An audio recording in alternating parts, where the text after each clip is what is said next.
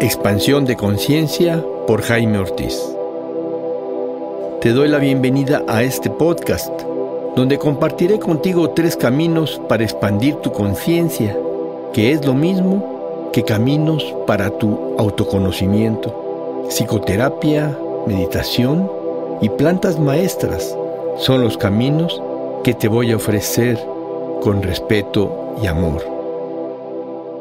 Hola, ¿qué tal? Bienvenidos a este episodio en donde estaremos hablando sobre terapia sexual.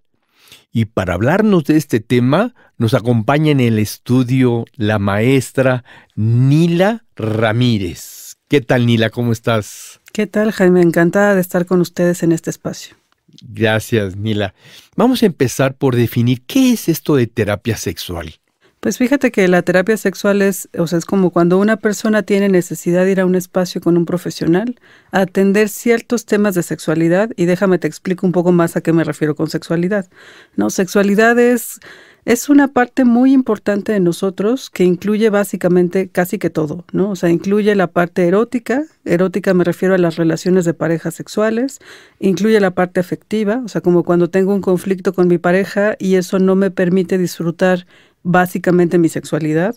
Puede incluir también la parte reproductiva, por ejemplo, alguien que tenga un tema con quiero tener hijos, pero no puedo o no sé muy bien cómo manejar el uso del condón con mi pareja, por ejemplo, y puede incluir también como este asunto del género, ¿no? O sea, cómo me estoy sintiendo siendo mujer, siendo hombre, alguien que tenga un tema, por ejemplo, con eh, no puedo decirle a mi pareja o a mis papás que soy homosexual, o por ejemplo un asunto de he tenido experiencias difíciles como violencia sexual o abuso sexual, o simplemente quiero mejorar mi vida erótica, quiero tener relaciones sexuales mucho más placenteras, todo eso lo hacemos en terapia sexual, ¿no? O sea, es, es como una cuestión de un espacio donde vas con un profesional, en donde juntos vamos explorando y descubriendo qué cosas te ayudan y favorecen a vivir de manera plena la sexualidad y cuáles no.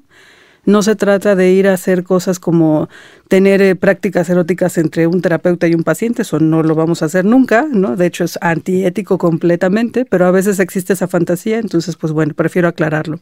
Sí, qué bueno que lo aclaras porque se presta a cualquier cantidad de imaginación de la persona que no conoce. así es, sí. De hecho, luego las películas y este tipo de las telenovelas y las series luego no nos ayudan porque a ratos en la fantasía, ¿no? Hay imágenes eh, públicas en, en series que dicen que la terapia sexual es como ir a practicar con un terapeuta posiciones sexuales y cosas así, y en realidad eso, eso no lo hacemos. No, no, claro. Entonces viene una persona contigo y puede tocar uno de cinco temas, digámoslo así, que vendría a ser la parte erótica, que digamos en mi, mi, relación de pareja parece que ha como decaído el, la libido y ¿qué, qué puedo hacer para que se levante la libido y yo pueda tener una relación erótica más satisfactoria. Así es, sí, o sea, los terapeutas sexuales lo que hacemos es ayudar muchas veces a explicar cosas y otra vez a revisar qué temas emocionales hay atorados. Por ejemplo, en el caso de la pareja, puede ser que la vida sexual o la libido haya disminuido por una pelea, por una discusión o por desconocimiento en términos de cómo mejorar su vida erótica juntos. Sí, muchas veces eh, tengo la experiencia de de pacientes que vienen y no pueden tener relaciones sexuales satisfactorias porque están muy enojadas con la, con, con la pareja, con, la, con el, compañero, que en alguna ocasión eh, tuvieron una dificultad muy seria y el compañero se pasó de la raya y la insultó y entonces ella se resintió mucho y esto ha afectado por ya varios meses la relación sexual. En este caso, lo que tú haces como terapeuta sexual es revisar mm, la emocionalidad, por decirlo, de esta persona y procurar sanarla de alguna manera con diferentes técnicas. Sí, la mayoría de los terapeutas sexuales tenemos una formación como terapeutas primero, de base. Entonces es una especialidad. Normalmente eh, cualquier terapeuta sexual usualmente primero es psicólogo, luego se forma como terapeuta y después se especializa como un terapeuta sexual. Entonces, si alguien tiene un conflicto de pareja de esa naturaleza, como terapeuta primero veo la relación, qué le está pasando en términos del enojo que ocasionó esto, y después vamos a profundizar a la parte erótica, en donde a veces lo que falla es la comunicación, por ejemplo. ¿no? Entonces se enojaron y lo que pasó es que no supieron comunicarse muy bien para solucionar el conflicto y eso puede ser un espejo de lo que pasa en la cama, ¿no? En las relaciones íntimas.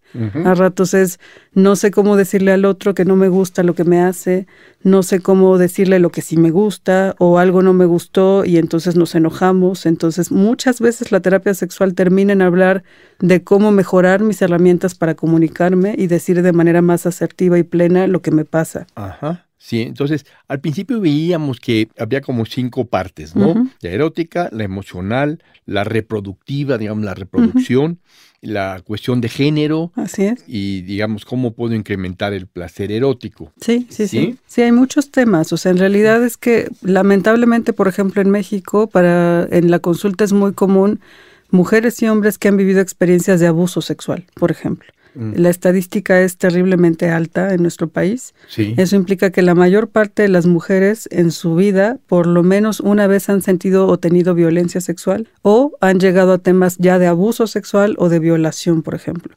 Entonces a veces esa experiencia, que puede ser en la infancia, en la adolescencia o en cualquier momento, acaba impactando de manera directa en la vida erótica. Entonces es como relaciono ese evento que me pasó y aunque ya no estoy con esa persona, aunque la pareja mía confío en ella, la quiero y demás, a veces eso aparece y no nos deja vivir con, de manera plena nuestra satisfacción sexual. Sí, nuestra sexualidad. Así es. Sí. Entonces, en este momento lo que tú haces es un tipo de terapia. ¿Cuál sería la diferencia entre terapia sexual y educación sexual, por ejemplo? Sí, la educación sexual es alguna que tenemos, digamos que desde el momento en que nacemos en una casa, nuestros papás nos van diciendo cosas a veces de manera no explícita, pero nos enseñan cosas y eso nos va educando sexualmente. Me explico. Por ejemplo, una persona que está, que en un bebé y lo empieza a cambiar porque pues está sucio, ¿no? Y en el momento en que lo cambia le dice, uy, guácala, qué feo huele, está sucio, todas estas cosas que usamos, eso ya está educando sexualmente al niño, porque ya le está diciendo que los genitales, por ejemplo, huelen sucio o que se asocian con algo que debe de estar malo, ¿no? Entonces, la educación sexual puede ser formal o informal, ¿no? O sea, formal en términos de la escuela, hay programas educativos, por ejemplo, a nivel de primaria, secundaria y demás, en donde se tocan clases particulares para explicar algunas cosas biológicas como la menstruación, ¿no? O métodos anticonceptivos, algunas cuestiones así, y esa es educación sexual formal. Pero la realidad es que la educación sexual está todo el tiempo, todo el tiempo estamos aprendiendo de lo que las personas significativas cercanas a mí hacen en cuanto a su erotismo. Por ejemplo, si mi mamá y mi papá se tomaban de la mano, eso me educa sexualmente en la forma en que yo me relaciono con mi pareja, ¿no? O si eran permitidas las caricias públicas o no, eso me educa sexualmente. O si podíamos hablar abiertamente del tema o no, eso es educación sexual. Entonces, digamos que en términos de educación hay que entender que hay formal e informal. Y un educador sexual formal, por ejemplo, es una persona con quien tú vas a que te explique de manera más profesional algunas cosas que pueden ser importantes para la persona. Por ejemplo, hay educadores sexuales que dan cursos específicos de cómo le hago como papá para hablar de sexualidad con mis hijos. O con adolescentes, van a dar un taller de infecciones de transmisión sexual y uso del condón. Por ejemplo, eso sería educación sexual, que es brindar información objetiva, profesional, clara, actualizada, para poder eh, atender todas las dudas en relación con sexualidad. La terapia sexual es otra cosa. A terapia sexual yo voy a, atender mis conflictos internos por problemáticas muy específicas. Si te fijas, la educación sexual es más general, ¿no? es como te brindo un panorama de un tema general, casi siempre a un grupo de personas, ¿no? Y se van atendiendo dudas, pero es un tema general. La psicoterapia sexual es específica. Yo voy por un problema muy particular que tiene que ver específicamente con mi relación de pareja o con algún vínculo o algún tema y voy específicamente a que me ayude el profesional en eso. Y casi siempre tocamos, por ejemplo, técnicas sexuales, ¿no? O sea, el terapeuta sexual tiene alguna información, algunas herramientas que podemos usar para tratar de mejorar la vida sexual mediante algunos ejercicios, algunas tareas, revisamos la historia sexual, platicamos acerca de si hay alguna idea que esté estorbándome, por ejemplo, de repente nos enseñan que hay cosas que no debemos de hacer, ¿no? Y entonces eso quizá tengo muchas ganas de hacerlo, pero tengo un conflicto interno entre será bueno hacerlo o no lo haré. Vas a terapia sexual a trabajar específicamente los temas que a ti te mueven emocionalmente y que interfieren con la sexualidad. Sí, digamos que una persona que estuvo en una escuela religiosa y donde fue muy criticado el sexo, muy eh, señalado como un gran pecado, ¿no? Y entonces eh, esto crece la persona, y ya sea hombre o mujer, y le cuesta mucho trabajo disfrutar el sexo porque muy en el fondo siente que, que es pecado, que no está bien. Ahí, por ejemplo, ¿qué, ¿qué, se puede hacer ahí? Pues fíjate que, o sea, de entrada es bien importante que la persona tenga las ganas de ir a terapia sexual, a reconocer que tiene un conflicto interno en eso. Es muy común. Esto que acabas de decir es bastante frecuente, ¿no? Porque por un lado la religión, por ejemplo, marca que tienes que llegar virgen al matrimonio, pero luego no te dice muy bien qué hay que hacer cuando ya llegaste al matrimonio, ¿no? Cuando ya llegaste virgen. Exacto, ya llegaste virgen, ¿no? Pero ahora qué hacemos, ¿no? O sea, es como puede haber mucha, por un lado pena, vergüenza, ¿no? O sea, como de, de yo tendría que saber mejor cómo hacer aquí esto. Por ejemplo, en los hombres hay mucha presión, ¿no? O sea, de por un lado se les pide que sean como caballerosos, galantes, atentos, pero también tienen que ser muy buenos en la cama, saber muchas posiciones, querer siempre, ¿no? Entonces hay como muchos estereotipos que van pues afectándole a las personas, independientemente de si tuvieron una educación religiosa o no, pero pueden llegar con este tipo de temas y entonces los terapeutas sexuales lo que hacemos es como desdoblar la experiencia para poder diferenciar qué es lo que tú eliges para ti y qué es lo que ya no quieres para ti. ¿Qué es desdoblar la experiencia? Sí, desdoblar significa como entrar con mucha curiosidad y mucho respeto a tratar de entender tu mundo interno, ¿no? O sea, como a tratar de descubrir lo que para ti ahora es una elección, porque los terapeutas no quitamos o no juzgamos, por ejemplo, la religión, ¿no? O sea, no estamos peleados con eso.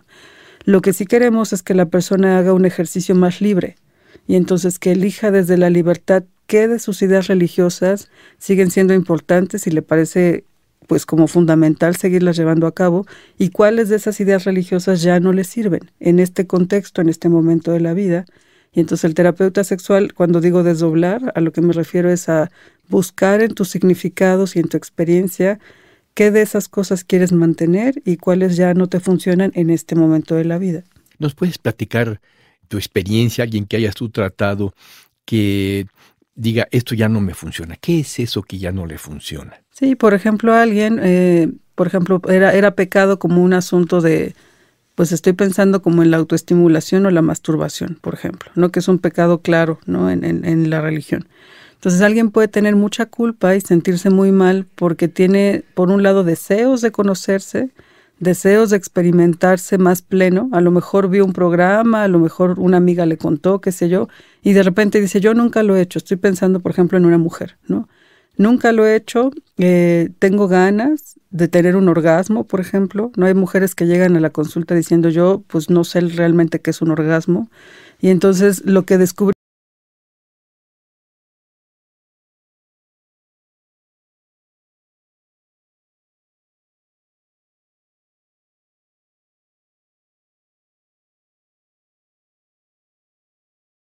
descubrimos es que la idea que le estorbó es esa que le inculcaron de chica de la sexualidad es mala y masturbarse es malo.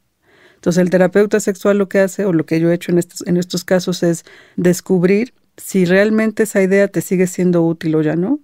Y si ves que ya no, entonces empezamos a enseñar, a aprender técnicas que pueden ayudar a descubrirte. Por ejemplo, cosas tan básicas como conocer tu cuerpo, ¿no? Hay muchas mujeres que no conocen sus genitales externos, por ejemplo, ¿no? Y entonces, pues si no se conocen los genitales, no pueden saber dónde hay sensaciones agradables o desagradables, o no puedes decirle a tu pareja que te gusta o que no te gusta, porque simple y sencillamente lo desconoces. Y si además nunca te has tocado, y además nunca te has visto, y además el referente que tienes es, por ejemplo, las imágenes estereotipadas de ciertos tipos de belleza en cuerpos, ¿no? O a veces lo que no nos ayuda nada es la pornografía, por ejemplo, ¿no? O sea, a veces el único referente de los genitales es la pornografía. Y la pornografía, como es pues una película, tienen como muchas cosas que no son tan apegadas a la realidad, ¿no? Entonces, una mujer puede pensar, si me toco, tendría que gritar y tendría que sentir y tendría que tener un, un, orgasmo de inmediato y al mismo tiempo que mi pareja, y además tengo que tener un cuerpo de tal forma. Entonces, todas esas ideas son las que nosotros en terapia pues revisamos, ¿no? Con mucho cuidado y respeto, con la idea, insisto, de acomodar qué también puedo sentirme ahora cambiando mis ideas, ¿no? Y si eso va a ayudarme a satisfacerme en otra esfera de la vida, como la erótica, por ejemplo. ¿Qué tan fácil es que una persona pueda cambiar estos aprendizajes? Híjole, pues depende del caso, ¿no? Porque siempre que, que nosotros tenemos un aprendizaje es porque fue significativo.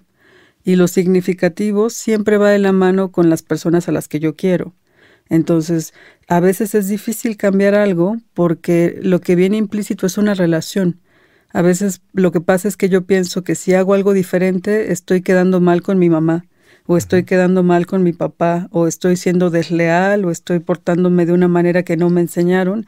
Entonces, cambiar algo implica darme cuenta, implica darme cuenta de todo lo que está involucrado en eso, que hoy en día me hace sentir mal y que al largo se, se relaciona con un vínculo, ¿no? Con un alguien que me importa y entonces lo primero que hay que hacer es eso, darme cuenta y aceptar, a veces hacer hasta un pequeño duelo de, bueno, mi mamá la amo, la adoro en esto, pero en esto yo ya no quiero eso y así vamos empezando a reconocer lo que quiero y a tener la libertad para cambiar lo que ya no quiero desde una conciencia mucho más plena y es fácil o difícil en dependencia de qué tan pues fuerte o interno es el conflicto, ¿no? qué tan significativo es. Sí.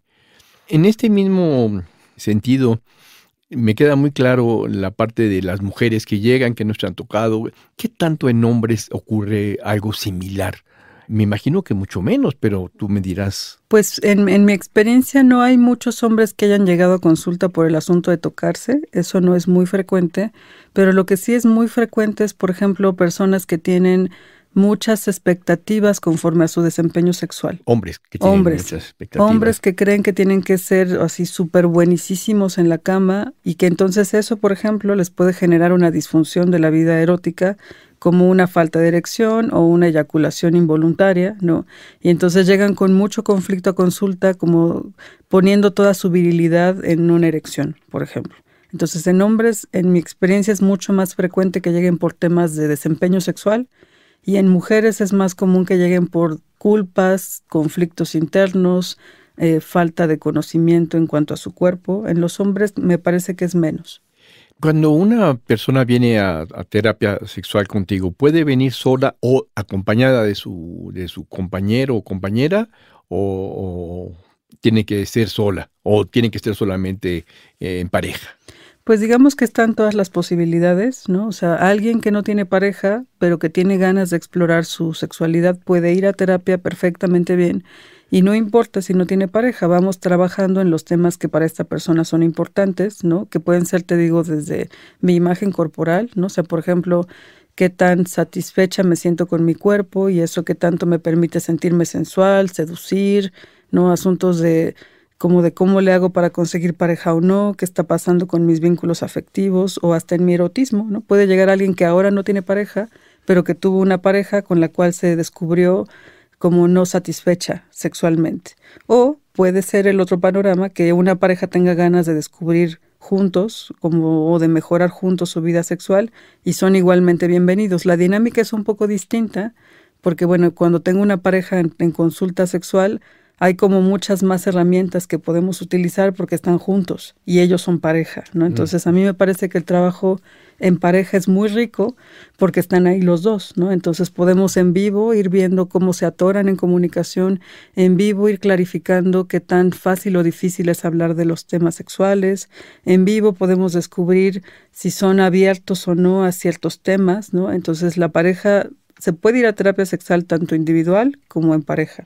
Pero tú, digamos que un, una persona que nos está oyendo, un hombre que nos está oyendo que sufre de eyaculación precoz, ¿y ¿sería mejor que fuera con su esposa? Pues si la esposa está en disposición a ir y los dos están en común acuerdo, sí, sería muy bueno porque entonces juntos pueden aprender técnicas que les ayude a los dos a mejorar su vida sexual y en particular a él a tener, por ejemplo, una mejor satisfacción con la erección, aunque también cabe decir que los terapeutas sexuales Actualmente estamos tratando de desgenitalizar la sexualidad.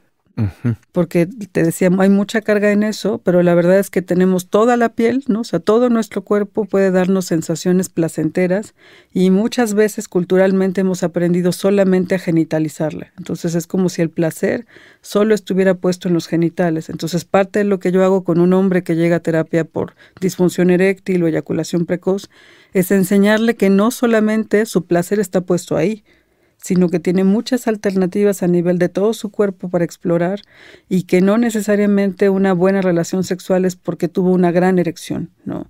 Se puede llegar al orgasmo de diferentes maneras, puede haber satisfacción aún si no hay una buena erección o eh, formas diferentes de poder encontrar novedad y satisfacción, aunque no esté exactamente focalizado en la erección. Cuando dices formas diferentes de encontrar novedad y satisfacción, aunque no sea en una en una, con una erección. Eh, podríamos decir que a través de un masaje, a través de un masaje eh, sensual, un masaje erótico, ¿qué otra forma? Sí, por ejemplo, eso, las caricias son una de nuestras herramientas principales, pero hay un montón de cosas que nos pueden gustar. Por ejemplo, podemos hacer algo tan simple como un día ponernos de acuerdo para ir a bailar juntos, ¿no? Y seducirnos juntos en el baile y quizá poner una música agradable, quizá velas, quizá cualquier cosa que me ayude a despertar mis sentidos, es algo que puede ayudar a nivel de lo sensual, que luego ayuda a la parte erótica, o podemos hacer uso de herramientas como los juguetes sexuales, por ejemplo, y aprender a utilizar un vibrador, aprender a, usar nuevas texturas. Por ejemplo, hay polvitos que venden que saben a miel, por ejemplo, o chocolate que se puede derretir, que puedes jugar con él en la pareja. Puedes inventar un montón de cosas, o sea, no, no tienes que comprar nada necesariamente, pero a veces solamente pensar en jugar a seducirnos, meter un elemento novedoso a la relación, ¿no? O sea, te digo, aromas, eh, formas, juegos, hay millones de posibilidades. Sí. A una pareja tú le recomiendas que investigue a través de juguetes sexuales, por ejemplo. Pues hay, hay, parejas a las que les parece bien, ¿no? Porque, insisto, acá la idea no es imponerle a nadie una, una realidad, ¿no? Porque eso es, eso es muy delicado y es muy importante, ¿no? O sea, si una pareja, por ejemplo, me acordé ahorita de, o sea, tú sugieres, tú le sugieres a la pareja, pero no le impones que haga determinada cosa. Por supuesto, es fundamental que lo que hagamos en terapia sexual sea consensuado y que sea desde la libertad y la responsabilidad de, elegir lo que yo quiero y me viene bien. Claro, claro. Tú sugieres, por ejemplo, miren, yo les sugiero que, eh, que compren un juguete sexual, un, un falo o, no sé, y que jueguen con él, etcétera. Normalmente lo que yo hago en mi consultorio es que yo tengo juguetes sexuales ahí, ¿no? Entonces, antes de empezar un juguete sexual, te digo, para mí es fundamental ver cómo nos comunicamos. Y entonces, por ejemplo, yo podría decirles, aquí tengo, y no tiene que ser un juguete sexual como un dildo de cuatro metros, ¿no? O sea, porque a veces hay como fantasías así, ¿no? O sea, puede ser un juguete sexual como un vibrador que no necesariamente es un vibrador de dildo, ¿no? Que yo puedo utilizar para masajear al otro. Cuando dices dildo, ¿qué quiere decir? Los dildos son unos juguetes, bueno, son como, es una representación de un pene con testículos normalmente, que los hacen de muchas texturas, tamaños y demás, y muchas personas los utilizan como un juguete sexual.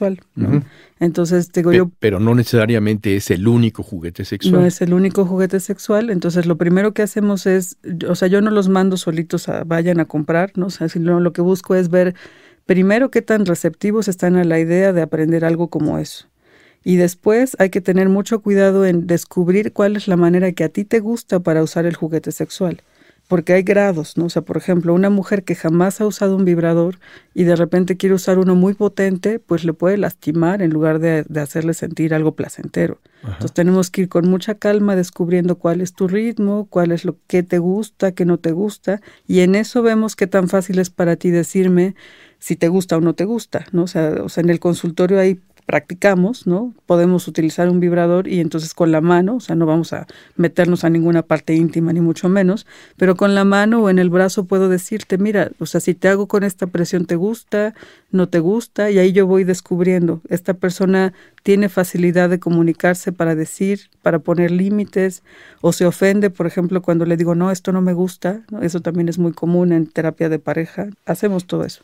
Tengo una duda. Eh, ahorita que dices, y yo le voy tocando con un, no sé, con, con, un dildo y la vibración en el brazo, ella me va a decir, por lo general esto se usa del hombre a la mujer o hay también juguetes sexuales de mujer para hombre? Pues los juguetes sexuales son, o sea, depende de la creatividad que cada quien tengamos, ¿no? O sea, un dildo puede ser usado tanto por un hombre como por una mujer, ¿no? Y hay, por ejemplo, ahora herramientas maravillosas que, por ejemplo, ayudan a hacer ejercicios para fortalecer el músculo pélvico que están hechos para mujeres, que son vibradores que puedes introducir en la vagina. O jugar con ellos en la vulva y entonces descubrir qué tan fuerte está tu piso pélvico. Eso ayuda a fortalecer esta parte del cuerpo que va a favorecer, por ejemplo, los orgasmos, pero está muy diseñado para la mujer, pero no quiere decir que ella sea la única que lo puede usar. Ese mismo juguete lo puede usar, por ejemplo, el hombre con ella para, pues, no sé, simular una penetración, o ella lo puede usar con él, pues para que le haga cosquillitas en algún lugar que le parezca erótico, ¿no? Y eso está bueno. Sí, te entiendo. ¿Y existen diferentes tipos de terapia sexual? ¿Cómo, ¿Cuáles serían estos tipos? Sí, también es importante saber que habemos muchos profesionales terapeutas en diferentes formas de hacer terapia. O sea, por ejemplo, la terapia que yo hago es una terapia humanista gestáltica con una especialidad en sexología. Pero hay terapeutas que son, por ejemplo, cognitivo-conductuales, que se enfocan mucho más al manejo de los pensamientos y que ellos sí tienen muchas más formas de brindar ejercicios muy específicos para mejorar, por ejemplo, posiciones sexuales, otro tipo de intervención. Me gustaría como si bajamos más a la parte mm, más aterrizada. Sí, los terapeutas humanistas vamos a ponerle mucha atención a las emociones. Le vamos a poner mucha atención a lo que la persona siente, a cómo eso ayuda o no a que pueda satisfacer sus necesidades con otro, en este caso las sexuales, ¿no? Ajá el terapeuta cognitivo-conductual está mucho más enfocado en los pensamientos, está mucho más enfocado en los pensamientos y las conductas. Entonces es diferente ir a terapia sexual con un humanista a ir a terapia sexual con un cognitivo-conductual, porque el humanista le va a dar mucho énfasis a las emociones, también usará las técnicas de las que hablamos de juguetes sexuales y demás, pero más poniéndole atención a eso, si eso satisface una necesidad, si es una emoción la que no me deja hacer eso, y, por ejemplo, un cognitivo conductual eh, quitará, tratará de quitar el síntoma. Entonces irá a un tratamiento mucho más puntual, directo, por ejemplo, para la disfunción eréctil o directo, por ejemplo, para la anorgasmia, sin explorar tanto, tanto la parte emocional. ¿Cómo qué sería, por ejemplo, de este tipo mm, conductual? ¿Cómo atacan esto? ¿Cómo manejan esta parte de los pensamientos? Sí, por ejemplo, ellos lo que hacen es, tienen algunas herramientas para que podamos cuestionar si lo que yo estoy pensando es racional o es irracional, ¿no? Por ejemplo, alguien puede pensar, masturbarse es malo, ¿no? Y entonces un terapeuta cognitivo-conductual podría preguntarle, a ver, ¿a qué te refieres con malo?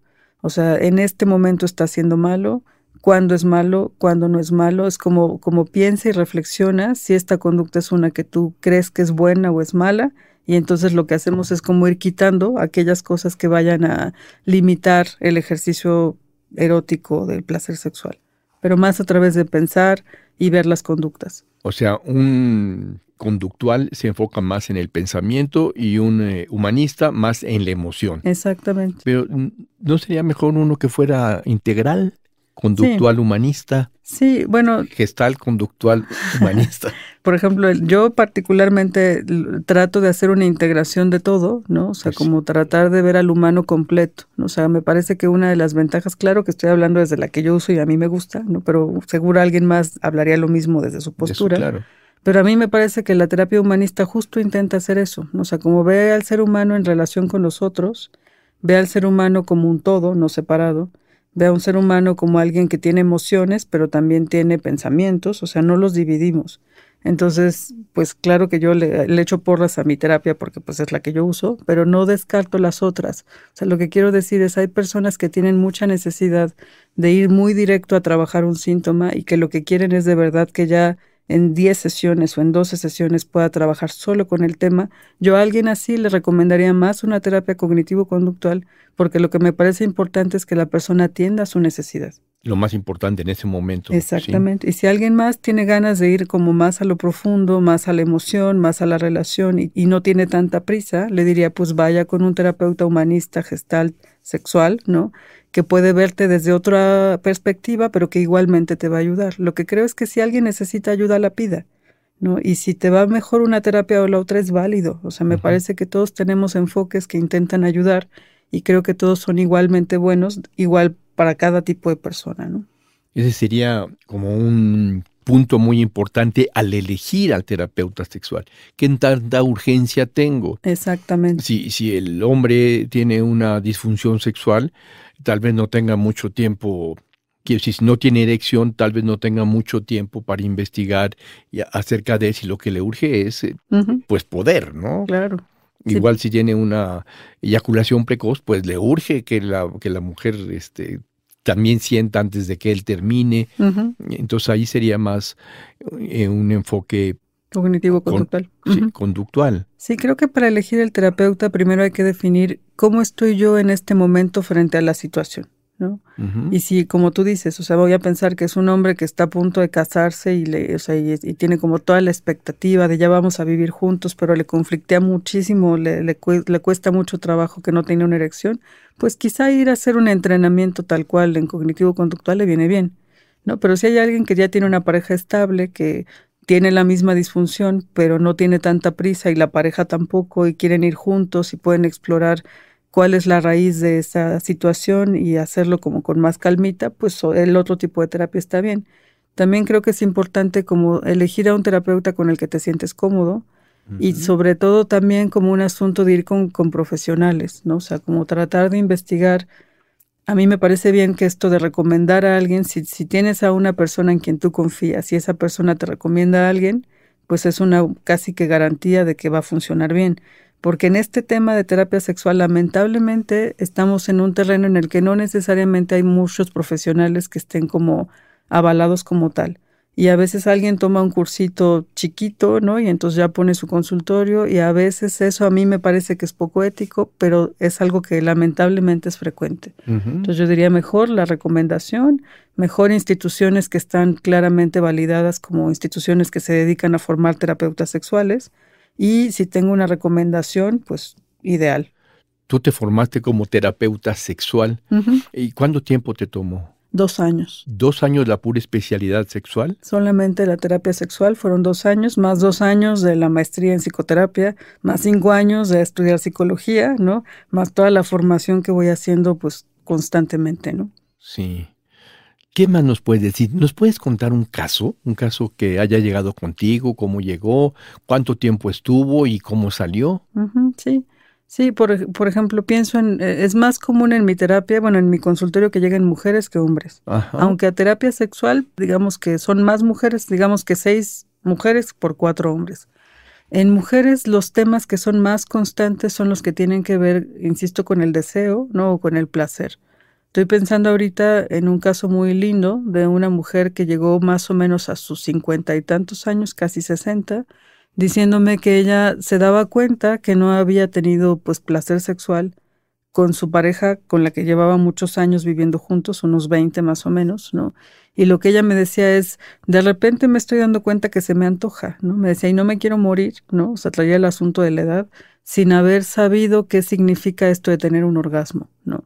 Y entonces lo que empezamos a trabajar fue como justo todas estas ideas que ella a lo largo de su vida eh, había aprendido, que le hacían tener la sexualidad como en un cajón, ¿no? O sea, por ejemplo, ella estudió en una escuela de monjas y, y pues durante mucho tiempo la sexualidad fue un tema que ni siquiera se tocaba. Tuvo una pareja, ¿no? Estable durante muchos años y esta pareja, igual que ella, tenían como de manera importante puesto el asunto de la religión y demás. Desde ahí los dos estaban limitados, ¿no? O sea, no era que no se quisieran, se amaban profundamente, pero por ejemplo tenían prácticas sexuales más con fines reproductivos, ¿no? O prácticas sexuales, o sea, como más porque él era el que quería y ella sentía que ella tenía el deber y la obligación de cumplir pero realmente no lo había disfrutado mucho, salvo algunas ocasiones, pero su constante no era como sentir orgasmos, por ejemplo. Entonces, durante el tratamiento que nos llevó un rato, estoy hablándote más o menos de un año, ¿no? Durante ese año fuimos aprendiendo muchas cosas acerca de su vida. Fuimos aprendiendo que a veces ella tiene ideas que ya no le funcionan, ¿no? Y que seguía pensando como más una repetición y no tanto como algo consciente, ¿no? Es malo sentir deseo sexual, por ejemplo, fue una de las que nos encontramos, ¿no? Y entonces ella, si, si tenía una idea de es malo sentir placer sexual o deseo sexual, pues cuando lo sentía tenía un conflicto interno. Entonces, por ejemplo, podía tener ganas de tener una práctica erótica, pero se decía que es malo, ¿no? Y entonces, si es malo, era una mujer mala, entonces no se acercaba a su pareja a decirle, oye, se me antoja, y entonces eso pues la limitaba, ¿no? Y luego, por ejemplo, si la pareja tenía ganas, pero ella no, en su idea de yo tengo que hacerlo porque pues es mi deber, a ratos ella permitía cosas que no le eran placenteras, ¿no? O sea, él quería y entonces pues yo le podía decir cuatro veces que me dolía la cabeza, pero pues a la quinta ya no, ¿no? O sea, a la quinta ya me decía, oye, pues ya, ¿no? Y entonces ella podía ceder a comportamientos o a conductas que no le estaban gustando. Por ejemplo, no lubricaba, o sea, no tenía pues esta, esta lubricación que nos ayuda a que la penetración sea no dolorosa. Y entonces ella decía, me duele, pero me aguanto, ¿no? Me aguanto pues porque pues es lo que tengo que hacer, es lo que me toca, ¿no? Entonces ella lo que hacía era como espaciar, ¿no? Tratar de evitar en la medida de lo posible las relaciones sexuales, pero internamente tenía ganas. Lo que pasa es que habían muchos conflictos que fueron apareciendo en, en la terapia, ¿no? En donde descubrimos estas ideas, muchas, muchísimas, ¿no? Desde está mal sentir deseo hasta eh, temas de nunca me he visto los genitales, mucho menos se los había tocado, no tenía idea de dónde estaba el clítoris, no sabía mucho cómo se sentía pues lo placentero, tenía un tema además con el cuerpo de, me da pena que me mire mi pareja, ¿no? O sea, me siento observada, me siento criticada, siento que es malo que me muestre, eh, era de las clásicas de mejor apagamos la luz y que nadie nos vea, ¿no? Entonces te digo, durante todo este año lo que fuimos trabajando fue eso, ¿no? O sea, como todos estos aprendizajes, esos condicionamientos, ir cambiando poco a poco todos los aprendizajes religiosos, sobre todo, toda esta represión de la escuela y de la familia. Sí, y, fuimos encontrando un ritmo que para ella era el adecuado. ¿no? O sea, por eso es importante ir como respetando a la persona en el ritmo que puede.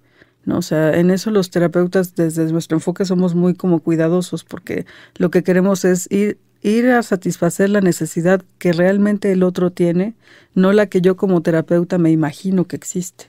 Entonces es como ir, suave al ritmo del otro, por ejemplo, a ella no le podría proponer un juguete sexual en el día 2, porque pues de entrada no hubiera vuelto, se hubiera asustado y no hubiera regresado nunca, ¿no? Pero si lo hacemos con calma, ella eventualmente fue logrando cosas que le hicieron sentir bien con ella misma, fue mejorando su relación de pareja, aún después de tantos años pudieron empezar a platicar de cosas y hoy en día, o al menos hasta cuando nos terminamos la, terapia, ella se sentía mucho más satisfecha. Ya había logrado tener un orgasmo primero con ella, ¿no? En su propia exploración. Ya había logrado saber que sí le gustaba y que no. Ya podía identificar que si no lubricaba entonces le dolía. Ya sabía cosas muy básicas como eh, a esa, a esa edad, pues ya sus hormonas no eran las mismas, entonces necesitaba una ayuda externa como un lubricante vaginal a base de agua que le ayudara. Todas esas cosas las vamos descubriendo poco a poco durante el tiempo, sin prisa. Supongamos, Nila, que viene a tu consultorio una pareja. Y ella, una pareja que tiene, digamos, ella tiene 35, él tiene 42, por decirte algo. Y ella te dice, mira, pues el problema que, que, tenemos es que yo toda mi vida he fantaseado desde que era adolescente con tener un trío. Y ahora pues, se lo dije a mi esposo y, mi esposo está espantado. Ya me dice casi que, que, yo estoy mal, que soy una depravada.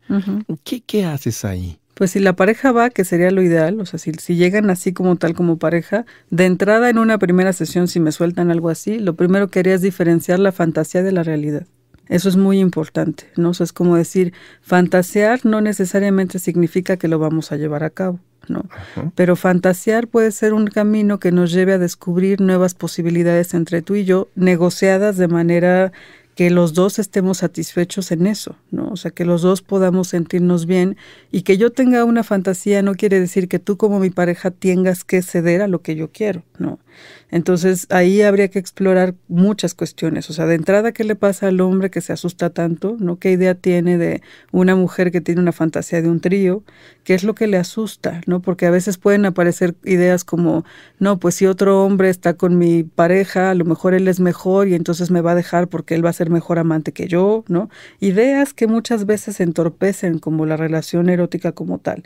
¿no? Y en ella, pues probablemente habría algo de culpa, ¿no? O sea, porque si se animó a decir algo que para ella era novedoso, que podría ser una buena idea, pero la pareja lo recibió muy mal, probablemente tenga sentimientos de vergüenza, o sea, como frente a la mirada de mi esposo o mi pareja estoy haciendo algo mal y me siento mal porque tengo ganas de algo que él dice que es malo, ¿no? Y entonces pues vergüenza todo lo que da, ¿no? Entonces podríamos trabajar mucho acerca de, de lo que le pasa a cada quien, diferenciar de la fantasía de la realidad, buscar una forma de negociar para poder encontrar algo que nos sea placentero a los dos, que sí podemos hacer, y buscar como todo lo que está entorpeciendo y favoreciendo la relación sexual, ¿no? Sea, por ejemplo, podríamos volver a lo seguro, en que sí se sienten cómodos los dos, ¿no? Sea, si no es la idea de un trío, que sí pueden disfrutar juntos, en qué momentos han tenido una vida sexual satisfactoria, ¿no? Y entonces podemos partir de lo seguro para irnos arriesgando a, novedades que podamos aceptar de la mano y como con mucha más conciencia y libertad de qué queremos y qué no. En tu consulta, ¿es común que vengan lesbianas? Sí, sí, sí. sí. ¿En pareja? Sí, o sea, bueno, ahora sí que depende a qué le llamemos común, pero sí, hoy en día ya hay más frecuencia, ¿no? O sea, Es más probable que tenga parejas de todo tipo, ¿no? O sea, parejas de dos mujeres, dos hombres, o parejas que estuvieron en una relación previa y ahora están en otra, o parejas que están como... Eso en una relación previa. Sí, o sea, como se divorciaron, ¿no? Y ahora ya están, o sea ya están en un nuevo vínculo, uno divorciado, una que no, dos divorciados, un viudo, o sea, hay combinaciones todas las que tú quieras, pero sí, la diversidad sexual, por lo menos en esta ciudad, creo que cada vez es mucho más, eh, pues evidente, tienen como un lugar mejor, ¿no? Y entonces sí, ya hay parejas de mujeres o de hombres que llegan a consulta sexual para trabajar, pues igual que cualquier humano, temas que les dificultan, ¿no? Y cuando dices género, ¿Cuál sería el problema ahí con la parte de género? El género significa, o sea, la idea de género es son aprendizajes sociales que van estereotipando las conductas que se esperan de una mujer o de un hombre, ¿no? O sea, tan fácil como cuando van a ser un chiquito o una chiquita, ¿no? O sea, ya eh, la la pareja tiene ciertas expectativas en dependencia de si es mujer o de si es hombre, ¿no? Entonces, clásico de que si es hombre ya le compran carritos y las cobijas azules, ¿no? Y o sea, como y a la mujer le van dando otro. Todo eso va creando en nuestra mente una expectativa social de lo que yo tendría que ser por ser una mujer o por ser un hombre. Por ejemplo, este tema de la mujer que quería el trío, probablemente eso rompa con la idea de género que él tiene de las mujeres, ¿no?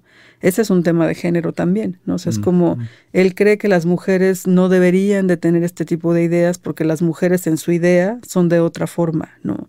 Esa es una cosa de género, por ejemplo, pero hay otras que tienen que ver con mi identidad sexual, ¿no? O sea, a lo mejor yo nací como mujer, pero descubro que me gustan las mujeres.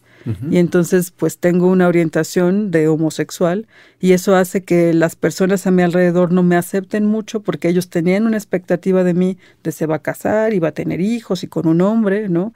Lo mismo un hombre homosexual, ¿no? O alguien bisexual o un transexual, o sea, como estos temas de diversidad sexual tienen mucho que ver con el género y cualquier cosa en donde hay una expectativa social, en donde yo me siento presionada porque lo que me pasa internamente no coincide con lo que la sociedad me pide, como tener hijos, por ejemplo, ¿no? Mujeres que llegan diciéndome, no, pues es que en mi casa dicen que yo ya me quedé, ¿no?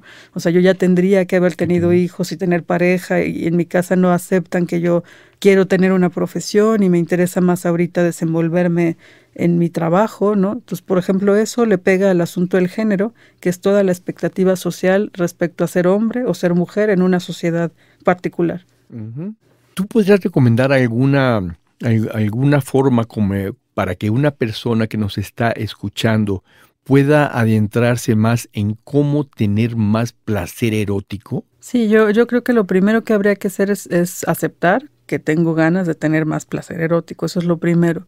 Creo que lo segundo sería tratar de buscar fuentes de información que me ayuden a tener de verdad tal cual información objetiva y clara, no, no muy sesgada. Por ejemplo, hay organizaciones mundiales. La Organización Mundial de la Salud, por ejemplo, puede hablar en algunas eh, de sus publicaciones de uso de métodos anticonceptivos o hasta de genitalidad, ¿no? O sea, decirnos lo que es normal en una cultura, lo que no es normal en otra, situaciones de infecciones de transmisión sexual, etcétera. Entonces, busca información que sea buena acérquense, por ejemplo, a asociaciones que están establecidas de manera muy clara y que se dedican a temas de sexualidad, ¿no? En donde puedas, eh, o sea, es como darte cuenta, obtener información, decidir si lo que tú quieres es apoyo de alguien más y si es alguien más, buscar una terapia que esté adecuada a lo que tú necesitas en este momento, ¿no? Y, básicamente eso, como no quedarte solo, ¿no? O sea, como tratar de ir con alguien más a que amplíe tu panorama en eso. Ojalá alguien profesional que te pueda acompañar de la mejor forma. Sí. Si Quisiera yo resumir o dar los puntos más importantes que, de que hemos tratado en esta, en esta entrevista. Podría yo decir que lo más importante es tener conciencia de nuestros aprendizajes, condicionamientos, para poder liberar de alguna forma nuestra propia sexualidad. Sí, sí, por supuesto, es súper importante tener conciencia porque eso me da la libertad, ¿no? Si no vuelvo a esta idea de quedarme aprisionado en mi propio pensamiento, en mis propias ideas, con ganas de, pero limitado porque me da pena o me pasan cosas, ¿no? Exacto. Y otra parte es la parte emocional en la medida en que yo me sienta más emocionalmente libre y también más eh, libre, quiero decir, con menos enojo hacia mi pareja o sin enojo a mi pareja, sin enojo a mi pasado, a mi mamá, a mi papá, entonces yo voy a tener más libertad emocional para eh, relacionarme de una forma más profunda sexualmente, de una forma más placentera. ¿Es así? Sí, es que las emociones son maravillosas porque las emociones siempre nos hablan de necesidades que aparecen, ¿no? Entonces, por ejemplo, el enojo me habla de poner límites. El enojo está ahí y sirve porque ayuda a poner límites, pero también la tristeza, que luego la tenemos ahí media como la mala, ¿no? O sea, la tristeza me ayuda a ir a un momento de introspección, como a revisar, a veces decir necesito un poco de espacio, ¿no? Eh, por ejemplo, el miedo me dice alerta, precaución, algo anda por ahí que, que me está teniendo preocupado, hay que atenderlo. Entonces, todas las emociones, cualquiera que aparezca, trae de fondo una necesidad. Si aparece una emoción es porque me habla de algo que necesito. Entonces, si yo sé hacerle caso a lo que siento y la emoción surge, es muy probable que eso me pueda orientar a qué es lo que necesito ahora. Que puede ser poner límites o decir, me falta un poco más de cariño en términos físicos o decir, me da miedo cuando me tocas de esta manera porque me recuerda algo que no eres tú, pero me, me aparece, ¿no? O decirte cuando me tocas así no me gusta, ¿no? Y entonces necesito ponerte un límite de esa manera, ¿no? Entonces las emociones efectivamente nos ayudan muchísimo porque nos dan mucha información de lo que me hace falta. Sí. Todas las emociones van a desembocar de alguna manera en nuestra propia vida sexual. Así es. Para bien o para mal. Exactamente. Sí. Te agradezco mucho, Nila, te agradezco mucho toda esta entrevista que nos has dado, ha sido muy clarificadora. Y no sé si tú quisieras eh, agregar algo, algo para cerrar, además de decirnos en dónde una persona te puede encontrar para resolver una duda, para hacer una cita. Sí, yo lo primero que diría es, ojalá que cada vez tengamos más conciencia de nuestra sexualidad, porque es parte de nuestro ser, tiene que ver con lo que somos. Entonces, ojalá que esta entrevista ayude como a tratar de por lo menos dudar o cuestionar que tan bien o mal estoy en eso. Y lo segundo sería así, o sea, busquen profesionales que, que vayan a ayudarnos y acompañarnos de la mejor manera. Hay asociaciones, por ejemplo, STAMSAC, ¿no? Está IMESEX. Hay que buscar solamente en internet un poquito para, para encontrar. Hay muchas en la ciudad que nos pueden atender. Y bueno, yo les puedo dar mi correo electrónico, ¿no? Nila, así que mi tocayo es el río Nilo, entonces Nila-RQ, R de ratón, Q de queso, arroba ah. hotmail.com. Y cualquier cosa, pues ahí yo me tardo en contestar, pero contesto, ¿no? O sea, tengo muchas cosas, pero si no, de veras hay muchos colegas y lugares en donde puedo irme a nutrir en esto. Perfecto, Nila. Te agradezco mucho tu participación. Muchas gracias por estar aquí. Ha sido un placer. Esto fue Expansión de Conciencia por Jaime Ortiz. Y tú me puedes contactar para preguntarme cualquier cosa, cualquier duda que tengas en el WhatsApp 56 1854 63 63.